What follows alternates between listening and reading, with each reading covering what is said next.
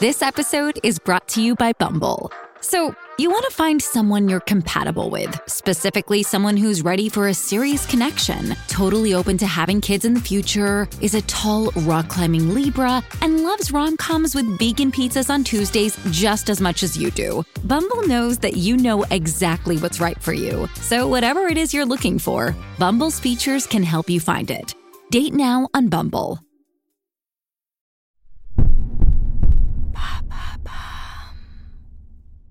Que sont les cernes Merci d'avoir posé la question.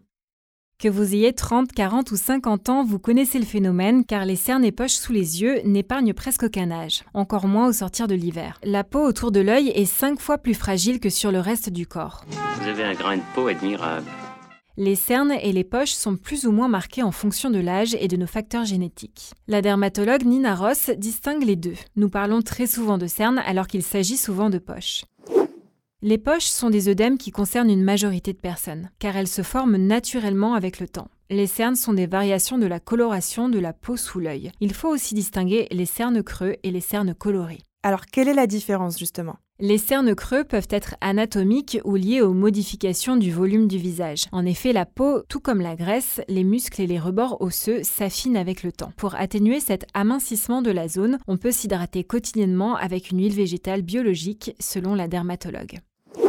Les cernes colorées peuvent être de couleur violacée ou bleutée. Ils concernent surtout les peaux claires, fines ou fragiles. Avec l'âge, la perte d'épaisseur des tissus accentue le phénomène. Parfois, on peut même voir les vaisseaux sous-cutanés par transparence. Les cernes colorées peuvent aussi avoir une pigmentation brune. Ce sont généralement des personnes qui ont la peau plus foncée ou qui ont connu des problèmes d'irritation comme de l'eczéma des paupières, des allergies, une exposition régulière à la fumée ou à la pollution. Mais parfois, on se réveille avec des cernes et ils disparaissent dans la journée c'est autre chose?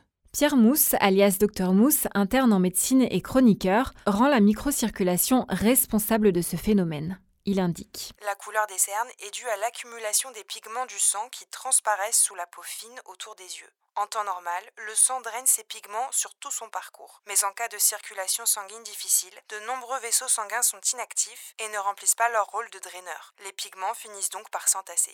Le manque de sommeil accentue ce phénomène, car dans ce cas, la lymphe, liquide biologique incolore, circule mal et évacue mal les pigments agglutinés. Mais le manque de sommeil n'est pas le seul responsable. Le stress, l'alcool et le tabac empêchent la microcirculation sanguine et lymphatique de se faire correctement. Et mis à part dormir et faire attention à son hygiène de vie, qu'est-ce qu'on peut faire pour protéger le contour de l'œil?